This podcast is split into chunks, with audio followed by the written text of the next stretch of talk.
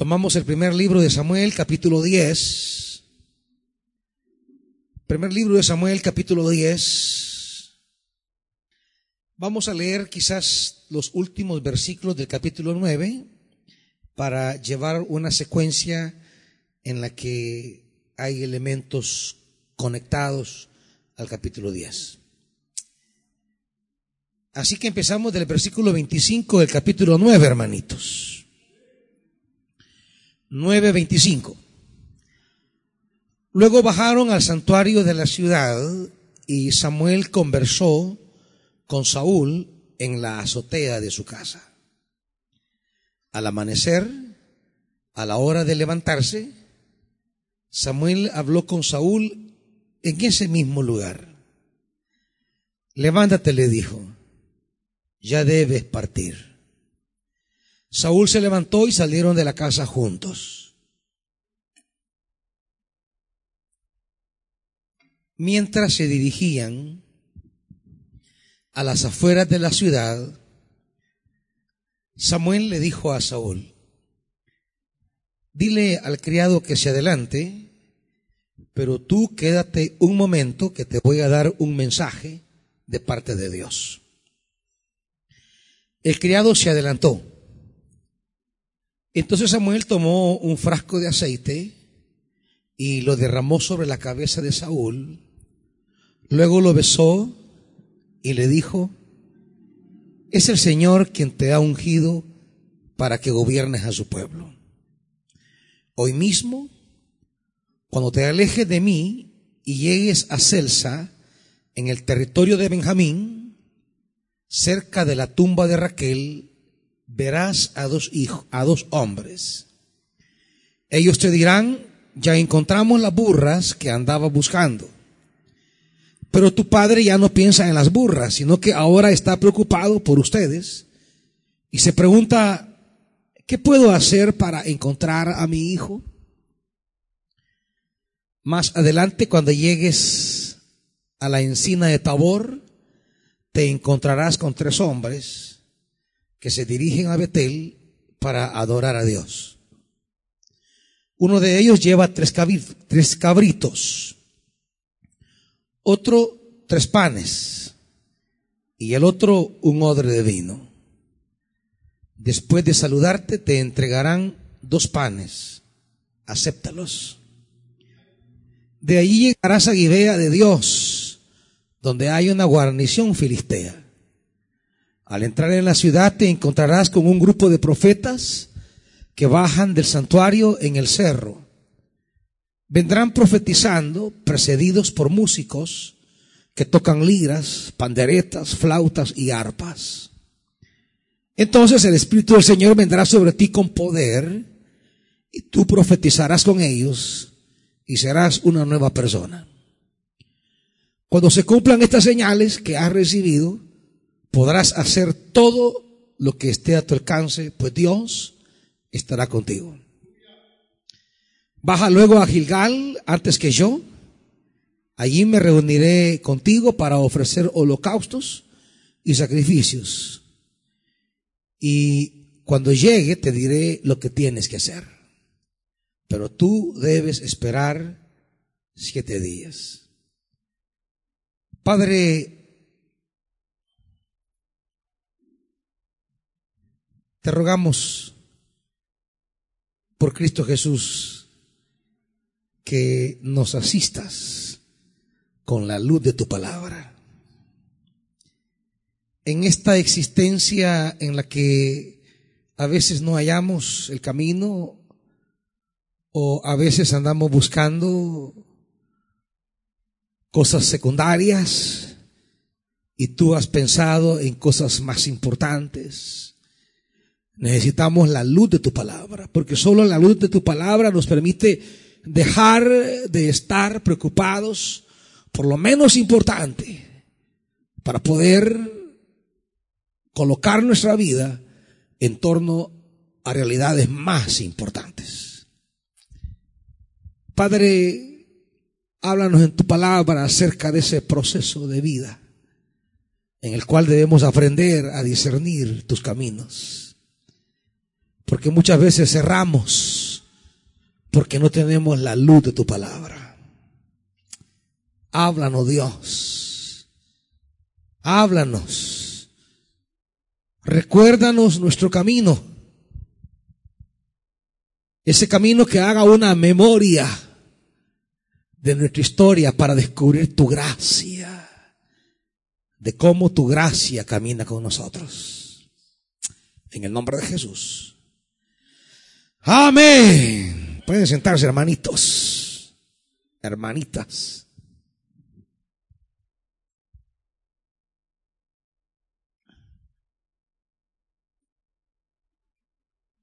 Este es el relato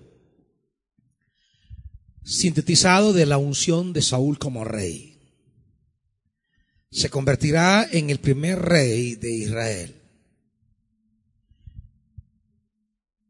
No es de lleno, diríamos, la voluntad de Dios que Israel tuviese rey porque nunca formó parte de la propuesta inicial de Dios en la Torá. Nunca. Dios era el rey de Israel. Pero a veces la falta de fe nos hace buscar muletas, muletas que nos hagan sentir seguros. Siempre nos falta la fe y cometemos el error de buscar muletas para caminar, olvidándonos que la fe es más que suficiente. Y a veces Dios se vuelve un poco condescendiente con nuestra falta de fe. Y en este caso, les concederá un rey a Israel, porque Israel quiere sentirse seguro bajo el mando de, de un líder humano, visible, notorio, palpable. Y aunque Dios a través de Samuel le hará entender, le hará dar a conocer, mejor dicho, no entender porque Israel no entendió. Le dará a conocer a Israel lo que va a significar tener un rey. Y aun cuando él le presenta todo el sistema tributario que el rey va a implementar, Israel al final dice, sí, pero está bien, eso no importa. Y así empieza la historia de los reyes, del cual Saúl es el primero. Pero algo que Dios va a pedir a los reyes es que de verdad puedan ser una prolongación del reinado de Dios. El rey debe ser un reflejo fiel del corazón de Dios. Por eso la insistencia de que los reyes vivan conforme a la palabra. Por eso Dios tendrá profetas que asistan al rey con la luz de la palabra para que el rey tenga un gobierno marcado por justicia y derecho, que es lo que se les pide a los gobernantes. A los gobernantes, la iglesia evangélica no debe pedirle láminas, ni debe pedirles sillas, ni debe pedirles aparatos de sonido, ni debe pedirles que le dé una plaza de oración. No, no, no. La iglesia no está para pedirle a los gobernantes los recursos que ella necesita para la misión. Porque la iglesia tiene su proveedor. Es Dios y el compromiso financiero de los creyentes. Son los creyentes los que deben sostener el aparataje misionero, el compromiso eh, eh, en la obra de Dios, y la iglesia debe depender de Dios para esos recursos. Los gobernantes no están para que la iglesia haga mejor su labor. La iglesia debe pedirle y exigirle al gobierno justicia y derecho. Eso es lo que debe en la escritura. En esas dos palabras se sintetiza la exigencia de Dios a cualquier gobierno independientemente del sistema. No importa qué sistema sea. La Biblia no contempla un sistema preferencial. La Biblia lo que, lo que contempla son exigencias de cualquier gobierno independientemente de su organización. Yo siempre creo que la eficacia de un gobierno no está tanto en la estructura, sino en la fidelidad a los valores. No, no me preocupa mucho el modelo, sino realmente me preocupa los objetivos. Y los objetivos son dos, hacer justicia y hacer derecho. Media vez un gobierno haga eso, el pueblo desarrollará paz, desarrollará vida, desarrollará unas condiciones de vida adecuadas y dignas.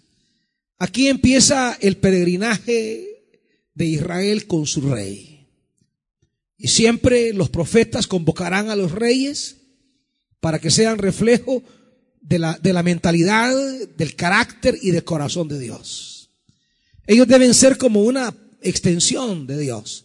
Dios, rey en el cielo, el rey, el rey rector de la vida de Israel en la tierra, pero ellos deben representar el carácter de Dios. Si ellos no tienen eh, el carácter de Dios, pues pierden todo tipo de legitimidad. La legitimidad de un gobierno no está en la cantidad de gente que vota por ellos.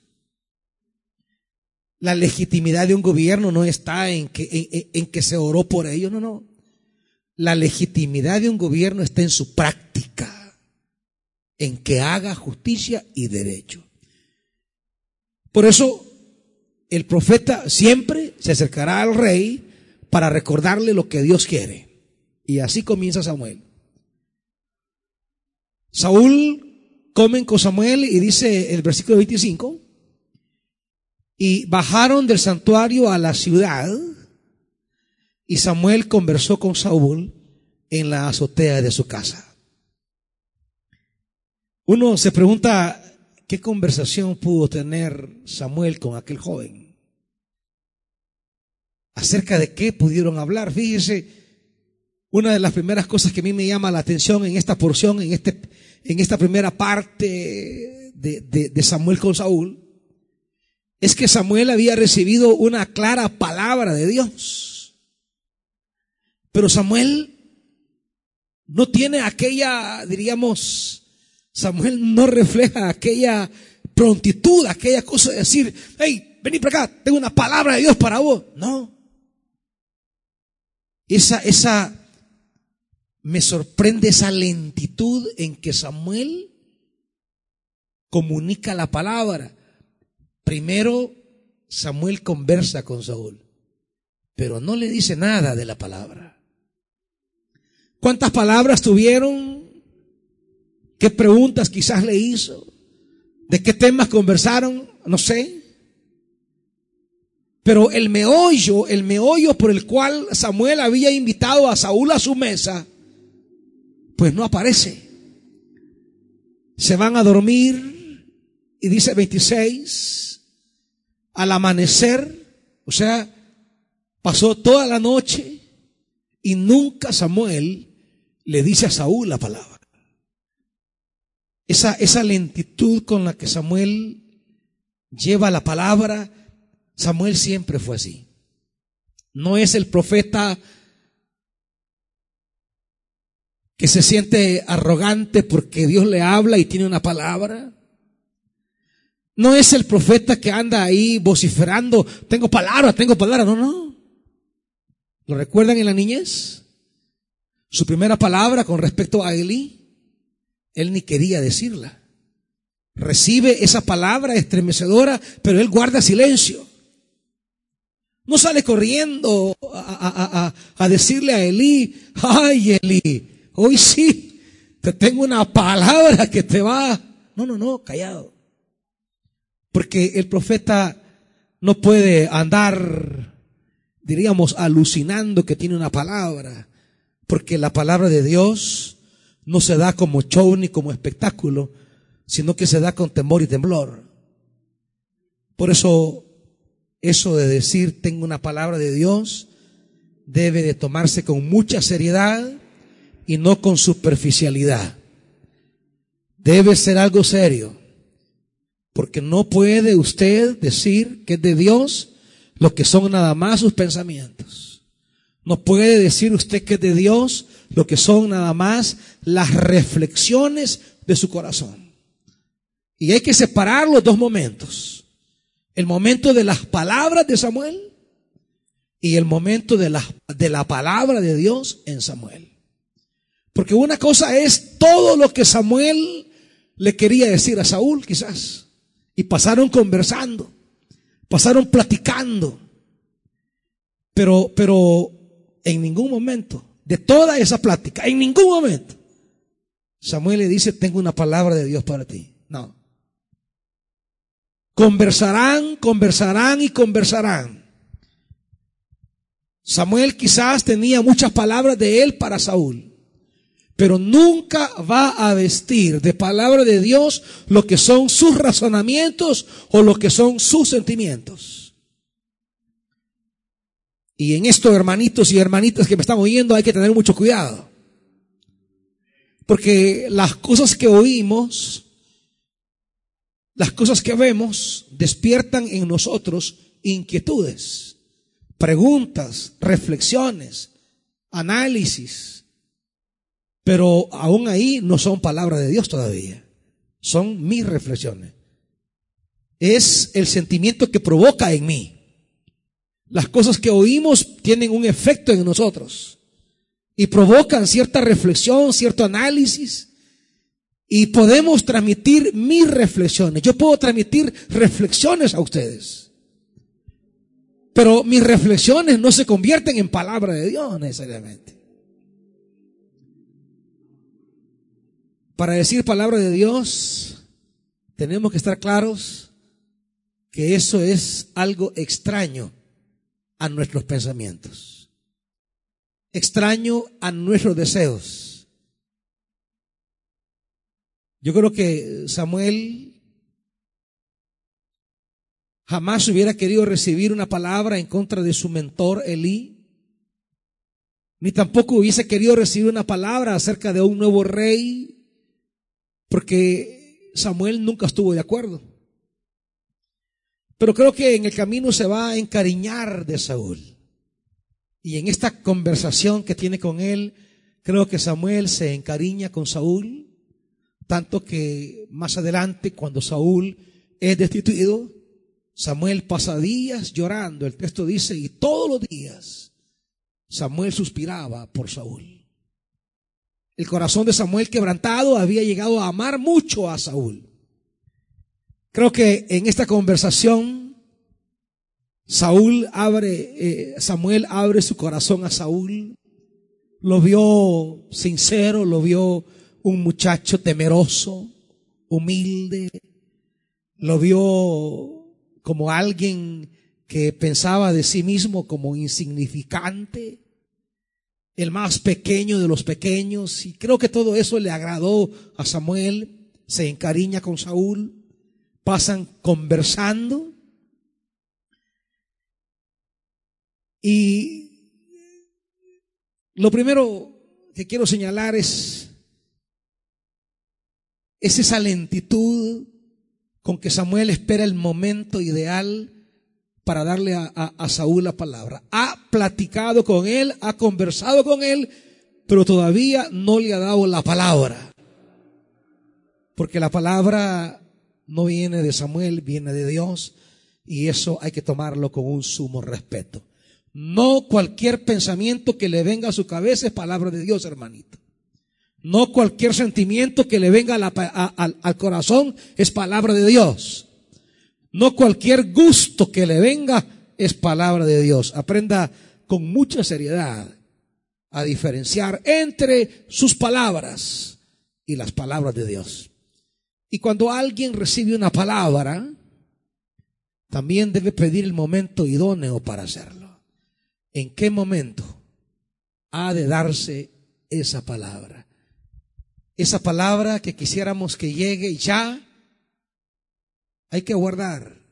La palabra ciertamente llegará y cuando llegue la palabra, tómela. Porque la palabra que llegue, esa es su vida, hermanito. Lo segundo que en esta escritura me, me encanta es cuando le dice Samuel, levántate, ya debes de partir. Cuando, cuando uno esas ideas, levántate porque debes partir. A mí solo se me viene el relato del Éxodo. Un Israel que se levanta porque tiene un camino largo para seguir. El texto señala de una manera muy, eh, eh, diríamos, eh, muy cuidadosa, insinúa que de alguna manera empieza para Saúl aquí un éxodo. Y, y es, es interesante porque el pasaje va a unir una serie de lugares. Hay una geografía un itinerario que, que va a marcar el caminar espiritual de Saúl, que le va a recordar los momentos fundamentales en la vida de Israel. Y una de las cosas que Saúl debe entender es que Dios lo está llamando para cruzar a Israel en un nuevo éxodo, para conducir a Israel eh, en un liderazgo que lleve a la nación a, la victoria frente a los faraones actuales y para que y para que él mismo experimente una conversión, como lo veremos más adelante, una conversión que caiga como como como aceite derramado en todo Israel. El rey convertido, llamado para convertir a Israel y conducirlo a la plenitud de una victoria que le haga vivir a plenitud el propósito del éxodo. Hay una partida aquí por parte de Saúl, hay una salida. Y de manera magistral el, el, escritor coloca palabras que nos familiarizan con el mismo esquema en otros pasajes de la escritura. Y quizá el más relevante es Israel levantándose y partiendo, saliendo de Egipto hay una salida, hay un éxodo, hay un comienzo, hay un inicio, hay un nuevo peregrinaje. Es Saúl iniciando como Israel un peregrinaje con toda la nación para llevar a plenitud el propósito del éxodo. Y, yo creo, amados hermanos, que en la medida que descubrimos nosotros el sentido que Dios tiene, eh, eh con nuestra vida y con los propósitos que Él ha marcado en nuestra existencia. Deberíamos dejarnos marcar por estos momentos geográficos, este itinerario en el cual eh, Saúl también va a, marcar su, su caminar. Y todo va a comenzar con una salida, una partida. Hay un éxodo ese éxodo perpetuo que debemos tener de salir de donde estamos a descubrir cosas nuevas. La iglesia nunca puede quedarse petrificada en un lugar, en una práctica, en una estructura. Una iglesia, un liderazgo debe vivir en constante rechazo al círculo vicioso de prácticas No podemos convertir el actuar de Dios en una repetición mecánica, creyendo que en la repetición mecánica de ciertos actos domesticamos a Dios. Dios hace siempre nuevas todas las cosas y la iglesia debe estar al ritmo de la novedad divina. Como cristianos, como ministerios y como iglesia no podemos vivir de manera repetitiva los actos de Dios en la historia. Esa imagen, así lo hemos hecho durante los últimos 20 años, no representa a veces fidelidad, sino que representa un, una petrificación de la iglesia. Un endurecimiento, una pérdida de novedad, una pérdida de creatividad, una pérdida de vitalidad. Y siempre insisto, iglesia, en sus ministerios, líderes, ustedes son los responsables de derramar siempre frescura en lo que hacemos. Son ustedes siempre los que son llamados a renovar, a no amoldarnos, como dirá Pablo, no acomodarnos. Esa tendencia que, que, yo digo tendencia maldita a convertir en una repetición mecánica los ministerios, hasta los cantos. ¿Dónde está la novedad en la adoración, por ejemplo? ¿Por qué vamos a estar con los mismos cantos, el mismo programista, el mismo sistema, el mismo orden? ¿Dónde está la manera en que Dios quiere ministrar de manera distinta los cantos ahora?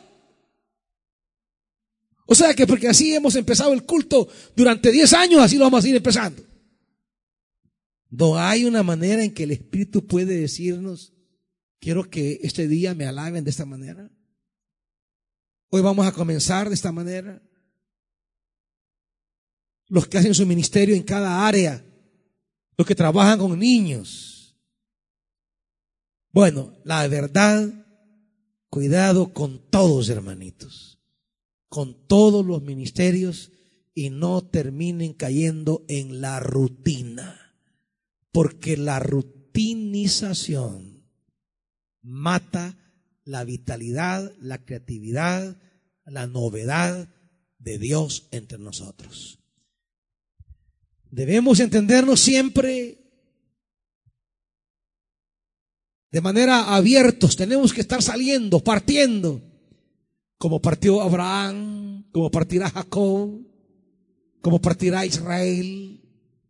Siempre debemos estar partiendo hacia nuevos retos, nuevos desafíos y nunca quedarnos encerrados repitiendo, diciendo lo mismo.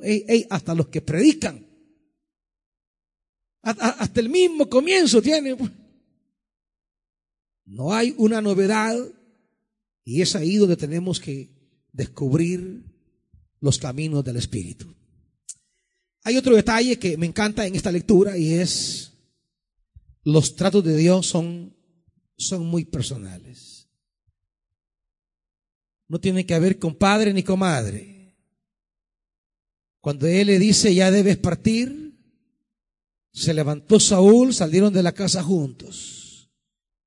Y mientras se dirigían a las afueras de la ciudad, imagínense, cuando ya estaban al borde de despedirse, pues ya Samuel y Saúl iban a despedirse hasta el límite.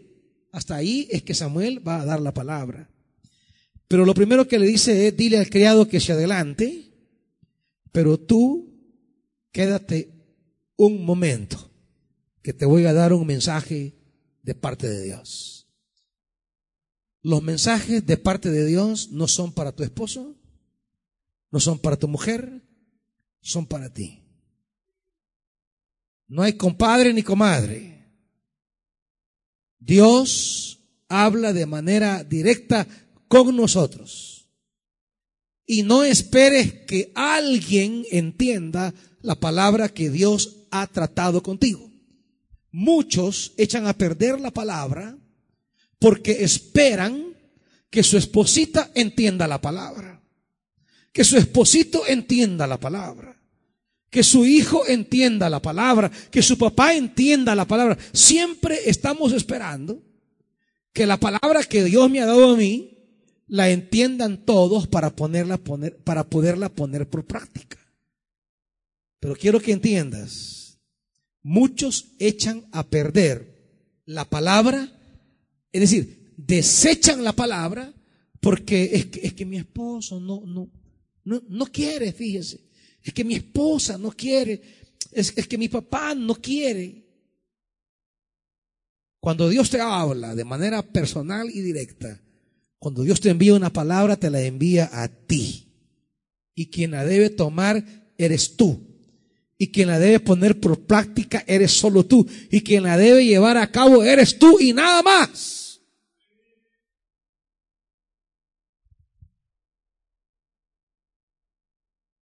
La eficacia de la palabra está en el que la recibe y la pone por práctica aunque le digan que está loco.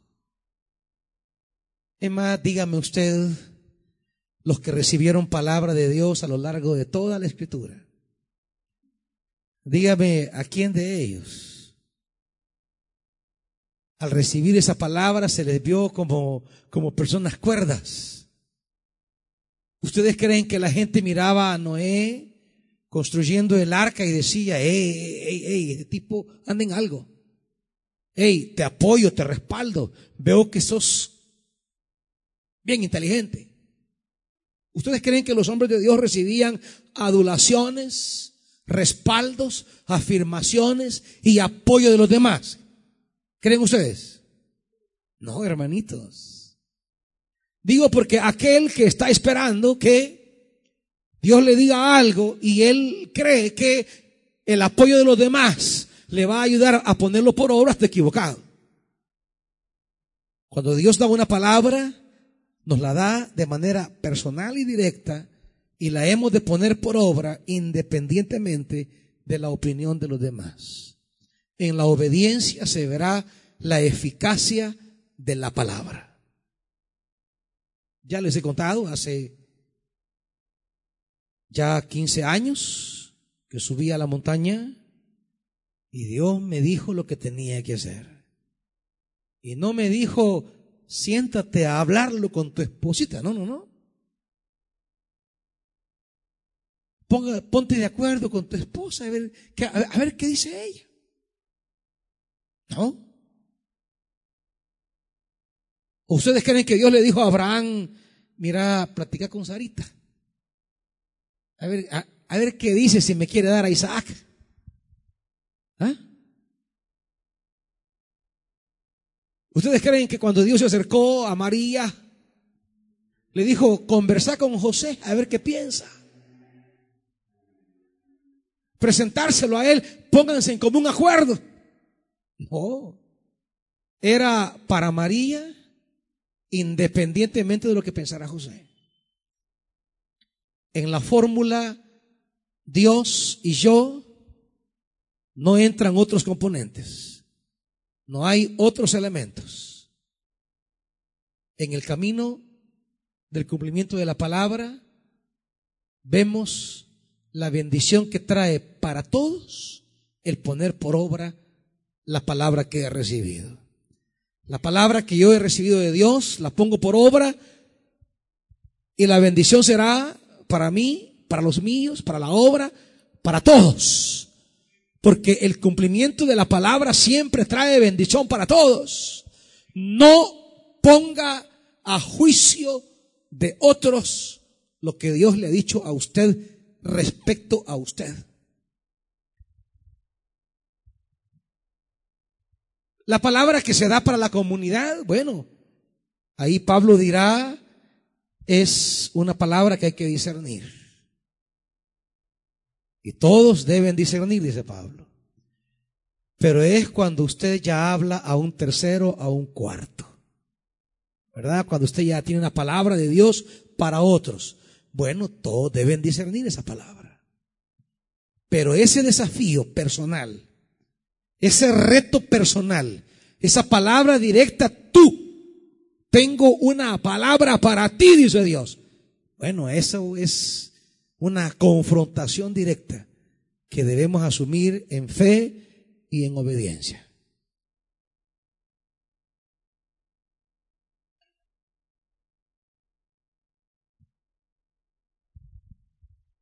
El criado debe adelantarse, pero tú te quedas porque Dios quiere tratar contigo. Y cuando Dios trata contigo, no metas a otros no incluyas a otros en ese trato. Es contigo el trato. Cuando Dios trate contigo a través de una palabra, de un llamado, de una convocatoria, no, no, no, no, no andes buscando la ayuda con otros. Eres tú quien debes de llevarla a cabo. Punto. Y serás el único responsable del resultado de esa palabra. No vas a decir, señores, que yo quería, pero fíjese que mi esposa. A Saúl le costó aprender esto y le costó el reinado. Cuando Dios lo envía en misión y no cumple a cabalidad lo que Dios le dice, la excusa que él presenta es, es que Señor, mis generales, yo tuve temor de mis generales porque mis generales insistieron en guardar el mejor ganado. Pero Samuel le dirá, pero ¿qué te dijo Dios a ti que hicieras? ¿Cuál fue la orden que Dios te dio? Y ahí, ante esa orden, no hay generales que valgan, hermanitos. La iglesia ha caminado de esa manera todos estos años. Yo sé que la caravana de la consolación puede ser un acto de locura para muchos. Pero si Dios tirado en la cama me hace ver la angustia y la aflicción de los demás y me dices tienes que ir, yo tengo que ir. Así vayan ustedes o no vayan ustedes. Así vayan los de la casa o no vayan, yo tengo que ir. Y por supuesto van a ir los que los que sienten el llamado y el compromiso de Dios a unirse y a unirse de diferentes maneras, como lo he explicado siempre, en oración, de decir estamos orando por ustedes, de decir eh, estamos sembrando en esta caravana y llevar esa palabra de bendición. Y al pasar los días y ver cada caravana, yo me gozo de saber que no era una locura de David Ramos, que de verdad Dios me encomendó la tarea. Y hemos visto la bendición en todos los servidores, la bendición en toda la gente. Mire, cada servidor podría dar testimonio de todo lo que Dios ha hecho. Y pasaríamos contando tantas historias. Porque no solamente es de ir a orar por la gente que ha pedido, también en el camino surgen tantas agendas. Y, a, la persona que menos pensamos, Dios nos dice, ora por ella, por aquí hay un enfermo y hay que ir a orar allí. Y, ha sido una bendición enorme. Pero todo debe comenzar aquí. Debes tomar la palabra porque es para ti. No es para el criado de Saúl. No es para que el criado le diga, y será cierto. Imagínese el criado minándole en el camino a Saúl la cabeza. Mira, yo oí lo que te dijo el, el viejito ese, pero Creo que ese viejito ya, ya, ya le patina el coco, fíjate. Creo que ese viejito eh, eh, eh, ya no está en sus cabales. Porque la gente que no entiende la palabra, y, y yo entiendo eso, yo comprendo eso. La gente que no entiende la palabra y que no ha aprendido a escuchar la voz de Dios, no entiende las cosas. Es, es, es que es difícil entender la lógica de las cosas divinas. Por eso Pablo dice en Corintios, acompáñame, cuando él habla, cuando él habla acerca de las cosas del Espíritu, dice en 1 Corintios, capítulo 2,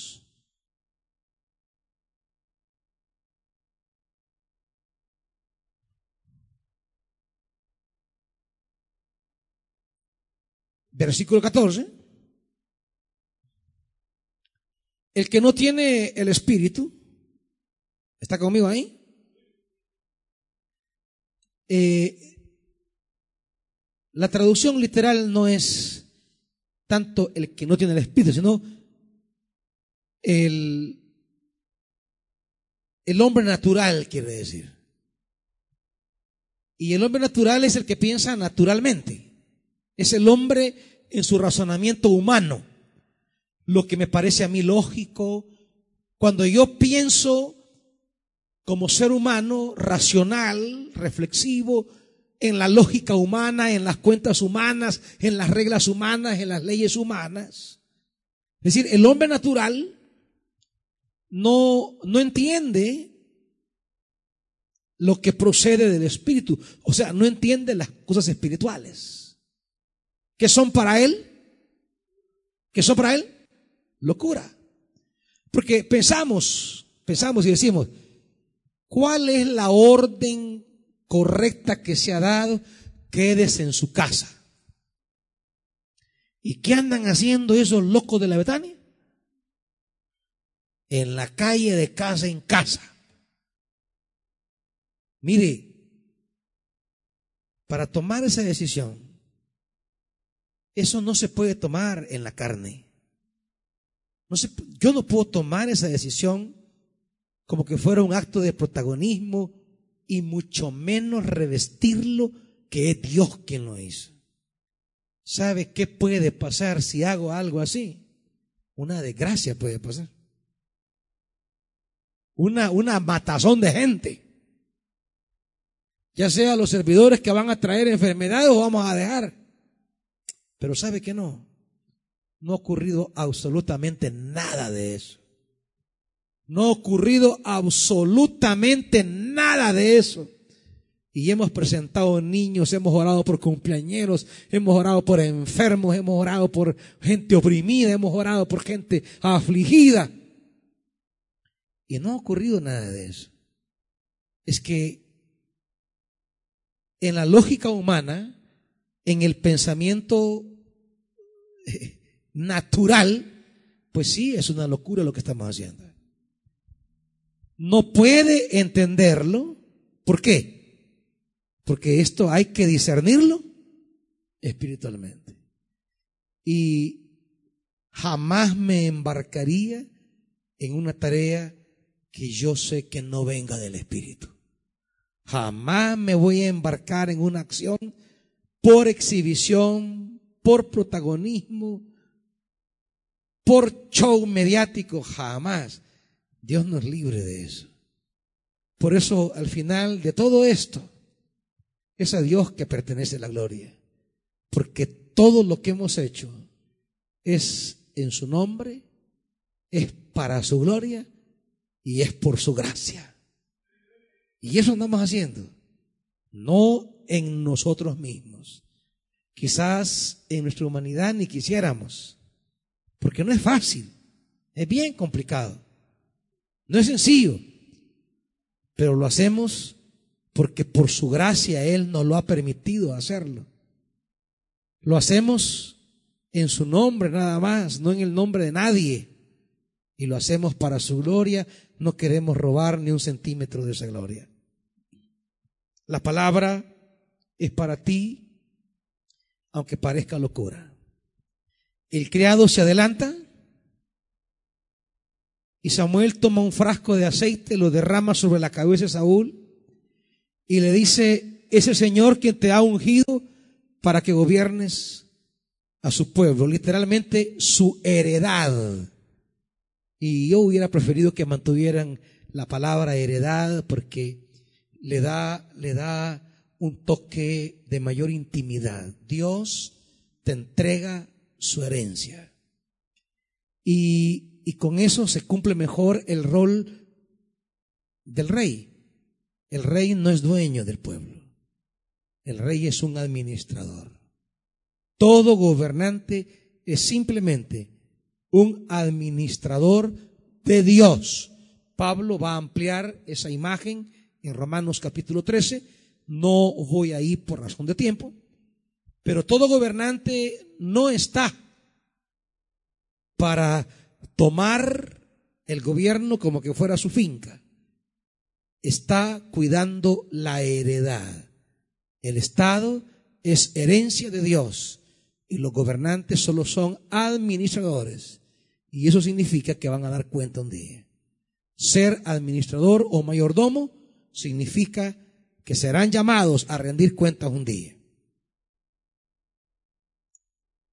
La heredad es de Dios y Saúl solo será un administrador.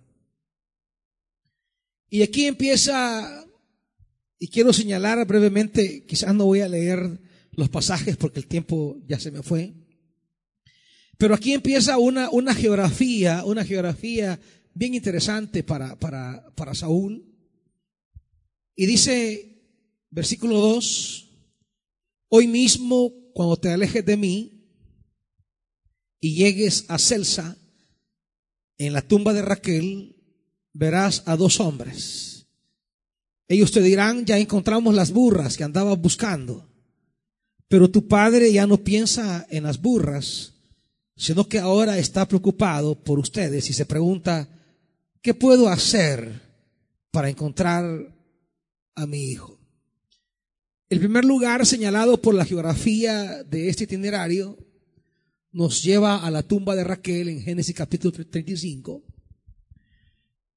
Y resulta que el hecho más, diríamos, destacado de ese pasaje es la muerte de Raquel, por eso se habla de, la tumba, pero el motivo de la muerte de Raquel es el nacimiento de Benjamín.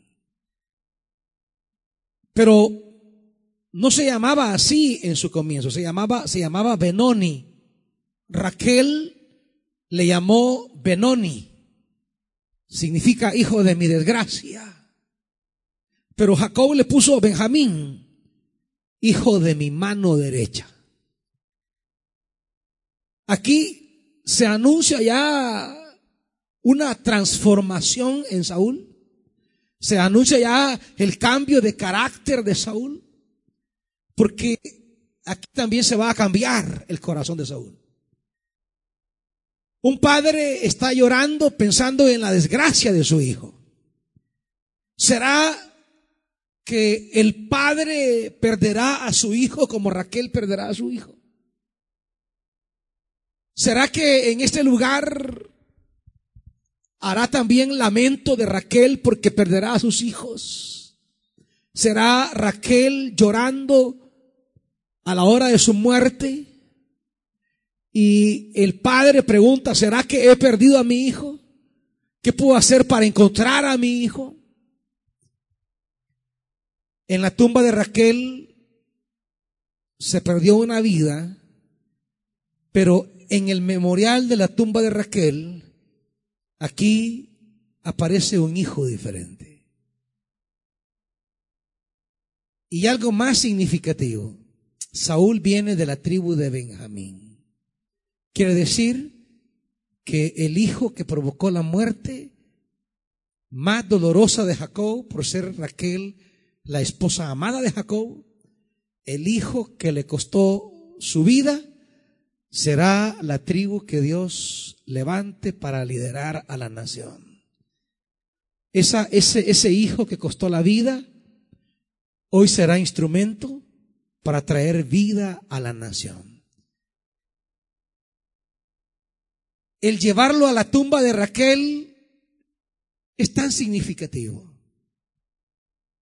porque habla del origen de Benjamín. Benjamín debe recordar que es elegido desde lo más profundo, diríamos desde lo más pequeño, que de la tumba misma Dios lo levanta para hacer cosas grandes y maravillosas. A veces es necesario saber que venimos de una tumba para no olvidar que las cosas que vamos a hacer no las vamos a hacer porque seamos grandes ni poderosos.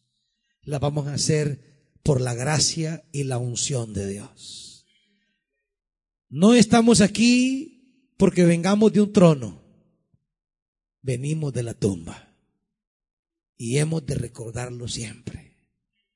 Dios quiere marcar la conciencia de Saúl con ese recuerdo, con esa memoria y recordarle de dónde viene. Porque a veces nos olvidamos de dónde venimos. A veces en el trono se nos olvida. A veces hay hermanitos que hoy se creen tan santitos que se olvida que vienen de lo más profundo del pecado. Y hoy les agarra el síndrome de la santunería y andan juzgando a gente que quizás no estaba ni como ellos estaban. Hermanitos que andan juzgando a los demás y se olvidaron de la pudredumbre en la que Dios los sacó. Cuando uno recuerda de dónde Dios le ha sacado, uno debe tornarse agradecido misericordioso, paciente con los demás. Cuando uno recuerda la tumba de la que viene,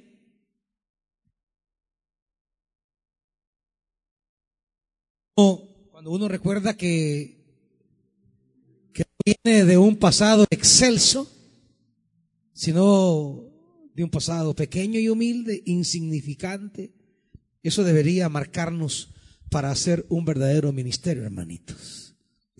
Y el primer lugar, la primera señal, se vuelve para Saúl en un memorial que él debe recordar que está en lo encumbrado de Israel, no porque venga de algo grande y majestuoso. Como Dios le dice a Israel en Deuteronomio, yo no me encariñé de ustedes porque ustedes fueran el pueblo más grande. Yo no, yo no me encariñé, no me enamoré de ustedes, les dice, porque fueran el pueblo más importante, sino porque eran lo más insignificante. Por eso yo me encariñé de ustedes. Y en la medida que mantengamos en la vida esa pequeñez, porque hay gente que habla de su pequeñez pasada, pero, pero lo habla desde una arrogancia presente. Gente que habla de, de, de, de, su humildad pasada, pero, pero lo hace desde una actitud arrogante en el presente. No, tenemos que mantener y pedirle a Dios una perpetua pequeñez, una perpetua minoridad, porque Dios siempre toma al menor, Dios siempre toma al más pequeño. Y eso lo hablo en términos del corazón, en términos de, de la mentalidad, en términos de la actitud. Y hay muchos que una vez fueron pequeños, hoy son grandes, pero han perdido toda pequeñez y toda humildad. La escritura dice, Dios mira de lejos al altivo y al humilde se le acerca. Si queremos la cercanía de Dios siempre, tenemos que recordar nuestras pequeñas. La proximidad divina va ligada a la vivencia de nuestras pequeñas. Nunca olvidemos, Dios quiere marcar a Saúl en su conciencia para que siempre busque ser ese pequeño, ese pequeño del versículo 21 en el capítulo 9, cuando Saúl responde y le dice, ¿no soy yo de la tribu de Benjamín, que es la más pequeña de Israel? ¿Y no es mi familia la más insignificante de toda la tribu de Benjamín? Esa pequeñez jamás la tuvo que perder Saúl. Pero un día la perdió y con ello perdió el trono. Usted que viene desde lo más bajo, que viene de lo más insignificante, que viene de lo más pequeño, que viene de lo más despreciable. De hecho, en el 10, 26, eh, dice también Saúl se fue a su casa en Gilgal, eh, perdón, en Gibea, acompañado por un grupo de hombres leales a quienes el Señor les había movido el corazón. Pero algunos insolentes protestaron, ¿y este es el que nos va a salvar? Fue tanto su desprecio por Saúl que ni le ofrecieron regalos. Saúl, por su parte, no les hizo caso. Siempre habrá gente insolente que te vea de menos. Gente insolente que te desprecie gente insolente que te considere poca cosa. Siempre habrá hermanitos. Pero ojalá tengas la llenura del Espíritu como Saúl la tiene a este momento, que no agarra ninguna clavazón. No anda ahí. Que lo despreciaron a publicar en el Facebook ya. Hay gente. O sea, un desahogo que nunca se desahogan. Pasan los días, los meses y los años y la misma cantaleta. Yo creo que si viene desde lo más bajo y hay gente que te ha despreciado, la obra del Espíritu en ti es esta, no clavarte. Hay tanta gente enferma porque se clava del trato o del desprecio que otros le han hecho. Hay gente que se anda muriendo por eso. Miren, hermanitos, si yo me clavara por lo que en 38 años de ministerio la gente me ha menospreciado o me ha difamado, no, ya me estuviera muriendo yo. Como de hecho hay muchos pastores que agarran una clavazón, una clavazón de las cosas que dicen, que hablan, que señalan, y ahí andan angustiados, abatidos, desesperados. Yo ya les he dicho mil y una veces, me vale. Me vale. Lo que yo tengo que hacer son dos cosas. Uno, lo que hizo Saúl, no pararle bola. Y dos, demostrar en el campo de batalla que Dios me guía a la victoria de su pueblo. Eso. Eso. ¿Qué fue lo que Saúl hizo en el capítulo 11? Mire,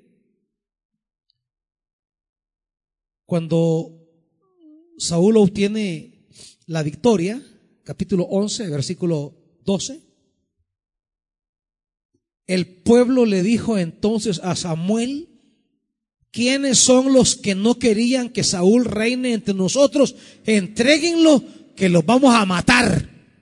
Claro, después de que Saúl viene, va a la batalla y Dios da una gran victoria en la batalla, estos insolentes y mal les va mal. Porque el pueblo que ve dice, no, Dios está con Saúl, hombre. ¿Quiénes son esos pasmados? ¿Están pasmados? Ya tuviéramos varios enterrados en este patio aquí. Ya, ya, ya fuera bien fértil esta tierra. Traigan a todos estos pasmados que han andado hablando. Chambita, páselos a la fila. Ya el hombre tiene experiencia En, en su vida pasada.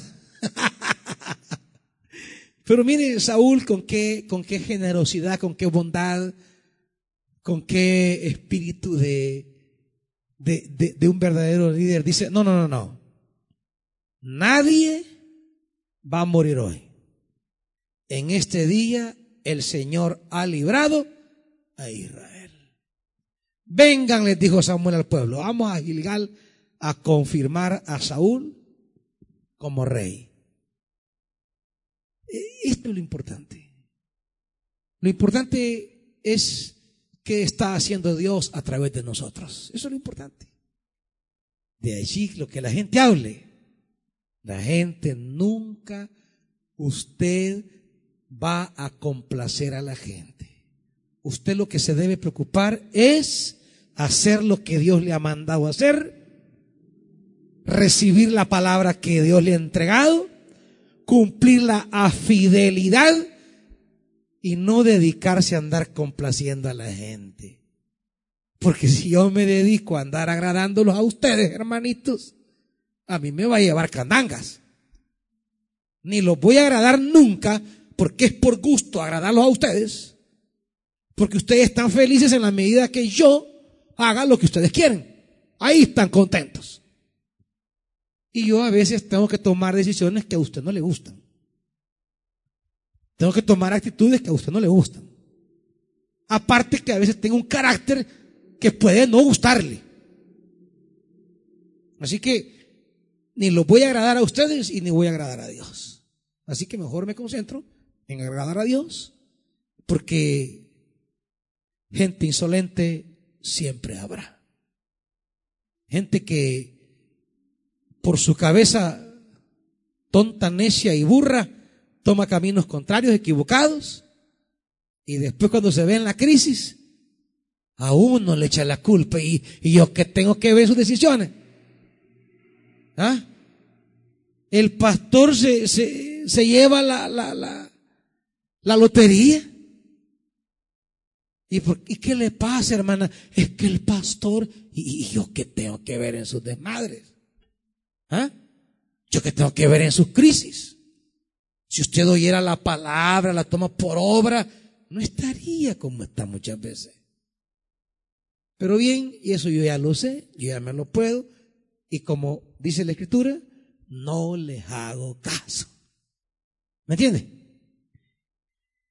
Y ustedes, y ustedes que se van a encontrar tarde o temprano con los insolentes, deje de ser dundo y, deje de hacerles caso. Cosas que no tienen que ver ni con ustedes y les andan haciendo caso. No sean atarantados, hermanitos. Vayamos a la segunda. A la segunda quiero brevemente hacerlo. Lo lleva a la encina de Tabor. No puedo llevarlos al pasaje, pero hay dos lugares, la encina de Tabor y Betel. Esos dos lugares nos recuerdan a dos patriarcas, Abraham y Jacob. Abraham en la encina de Tabor, que no estamos hablando del monte Tabor, eso está lejísimo de este lugar, eh, sino que va ligado a la encina donde Abraham, en Génesis 12, 7, de 6 al 8, hizo el primer altar después que Dios lo llamó. El primer altar. Ahí cuando dice, y levantó Abraham altar en la encina. ¿Y qué va a encontrar ahí? Bueno, va a encontrar gente que va con corderos, con tres cabritos, perdón, tres panes y un odre de vino. ¿A qué van? Al sacrificio. Ellos van al altar. Ellos van a ofrecer sacrificio al lugar santo. Y Betel, ya sabemos que Betel es el lugar de encuentro de Jacob con Dios y donde Jacob se compromete con Dios. Y ahí le dice, si tú me permites regresar con todo lo que has prometido, yo te daré el diezmo de todo.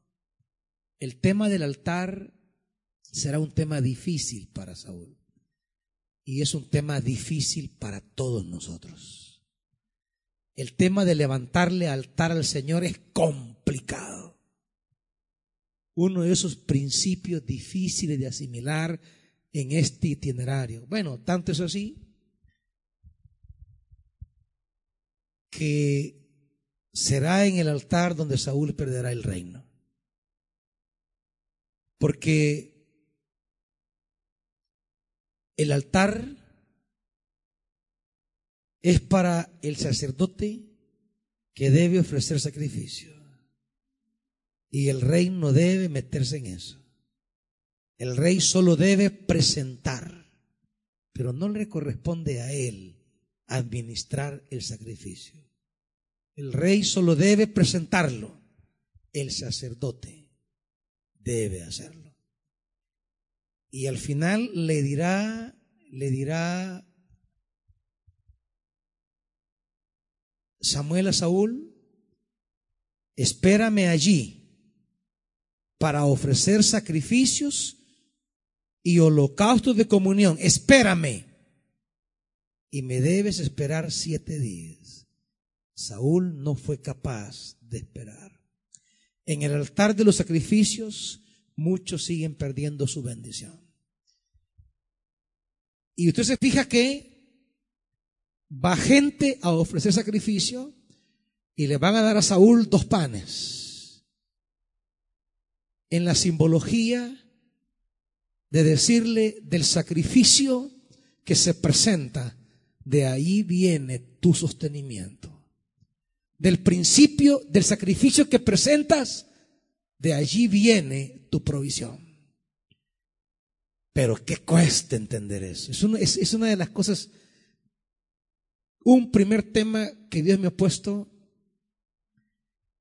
como un primer tema para trabajar con los servidores, es este principio del altar. Porque yo he visto la gente que ha tomado este principio como agenda de su vida y yo he visto la mano de Dios en ellos. He visto cómo el Señor se vuelca generosa y bondadosamente hacia ellos.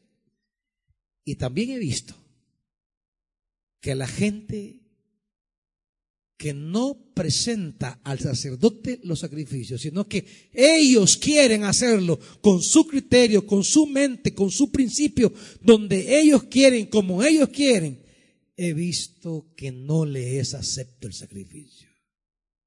¿Complicado de entender? Sí. Pero yo tengo que enseñárselos. Ya, si no lo agarra, bueno, ya no es mi problema. Pero delante de Dios podré decir, Señor, les enseñé este principio. Aquí donde Abraham y Jacob encontraron su bendición, Dios le quiere decir a Saúl, en el altar está tu bendición. Ya, si no lo quieren entender, ya no es mi problema. Mi responsabilidad ante Dios es enseñárselos. No es obligarlos, ni manipularlos, ni presionarlos es enseñarles el principio. Y como dice eh, Moisés, ahí tienen el camino de la bendición y el camino que no es tan de bendición. Ahí ustedes elijan el que ustedes quieran. Pero ya queden ustedes, ya no queda en mí como pastor.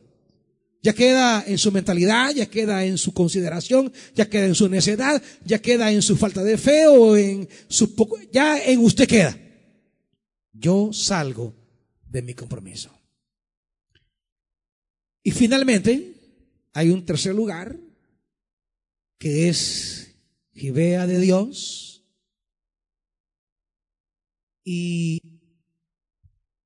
hay dos elementos aquí que quiero presentar. Hay dos menciones, y con esto quiero cerrar. El tema de la guarnición filistea y el tema de los profetas llenos del Espíritu Santo, el cual también vendrá sobre ti con poder. Relaciono estos dos elementos. La casa de Saúl, que es Gibea, allí es el pueblo de Saúl. Y en su casa está la guarnición filistea, imagínense. Imagínense Dios como es de irónico.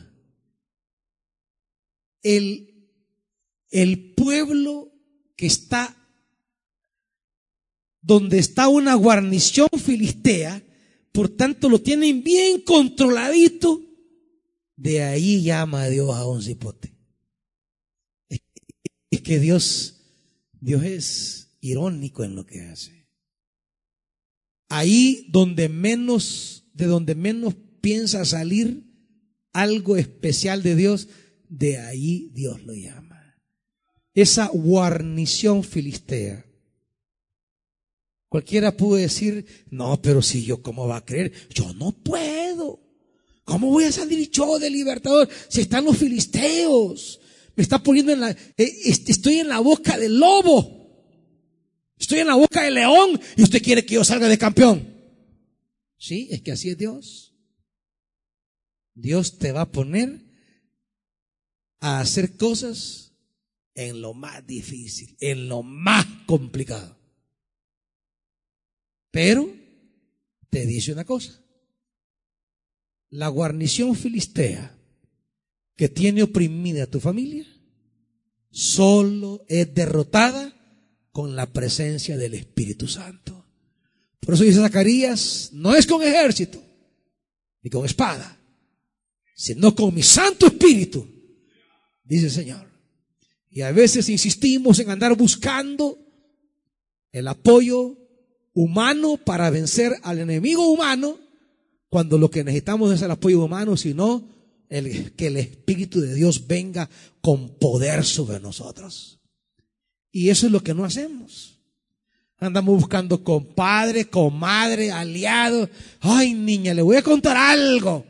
solo para que la otra dunda se repliegue a su punto de vista en contra de los demás.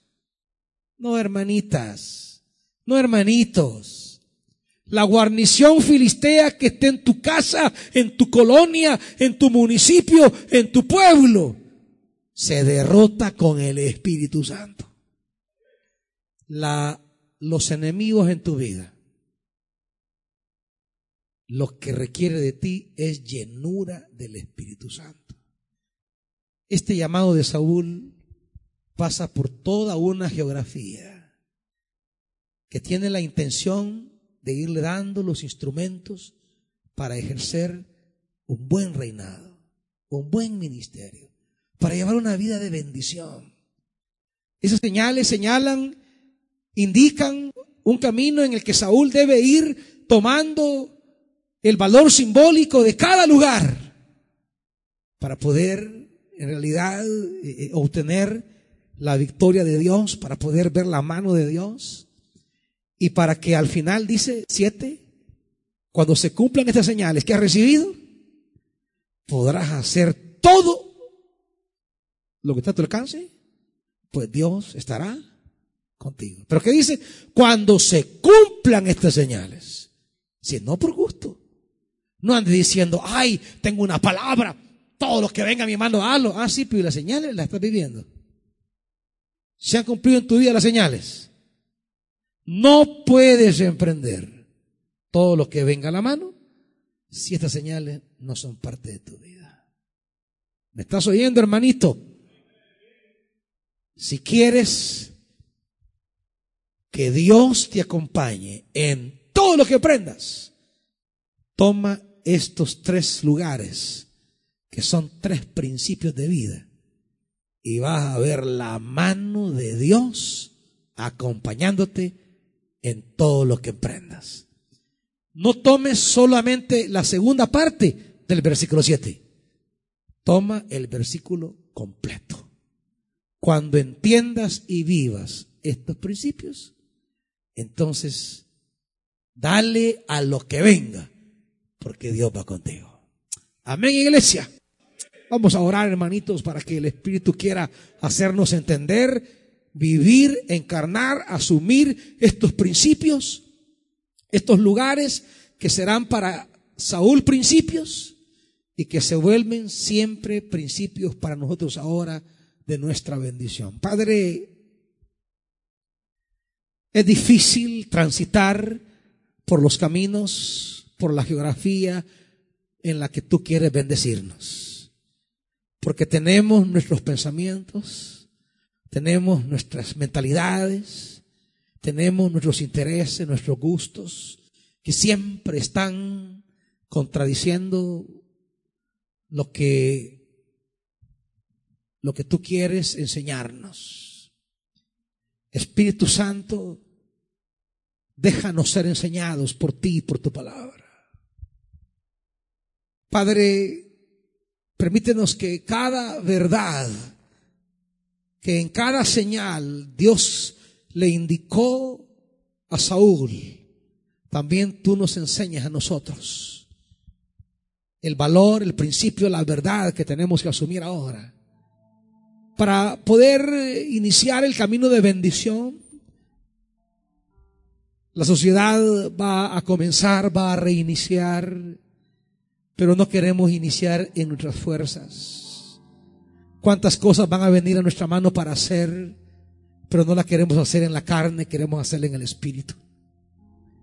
Queremos hacerla conforme a tu palabra. Permítenos, Dios, que podamos asimilar, entender, comprender, tomar estos principios volver a esta palabra una y otra y otra vez, para que en este recomenzar que viene, no vayamos solamente con nuestras fuerzas, sino que vayamos respaldados por ti, para que todo lo que emprendamos sea de bendición para nosotros, para tu obra y para nuestros hijos y familia, y para otros. Padre, Danos un corazón sencillo para recibir la palabra, un corazón noble, dice la escritura, un corazón noble para atesorar la palabra. Que no hayan piedras que la sequen, que no haya aves que se la coman, que no hayan espinos que la ahoguen, sino que seamos buena tierra. Porque estamos como sociedad para aperturar, para iniciar, para abrir. Y habrá muchas cosas que vamos a hacer, pero no las queremos hacer en las fuerzas humanas ni en el pensamiento humano, sino guiados por tu presencia. Que estos lugares que son señales y son principios, lo sean en lo más profundo también de nuestra vida. En el nombre de Jesús. Lo pedimos, Padre. Amén. Dios les bendiga, hermanitos.